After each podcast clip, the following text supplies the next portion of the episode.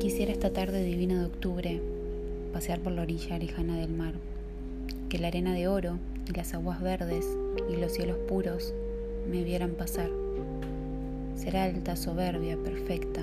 quisiera, como una romana,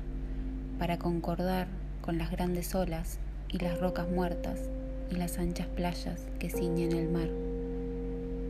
Con el paso lento y los ojos fríos y la boca muda, dejarme llevar, ver cómo se rompen las olas azules contra los granitos y no parpadear, ver cómo las aves rapaces se comen los peces pequeños y no despertar, pensar que pudieran las frágiles barcas hundirse en las aguas y no suspirar, ver que se adelanta la garganta al aire, el hombre más bello, no desear amar, perder la mirada distraídamente, perderla y que nunca la vuelva a encontrar. Y figura erguida entre cielo y playa, sentirme el olvido perenne del mar.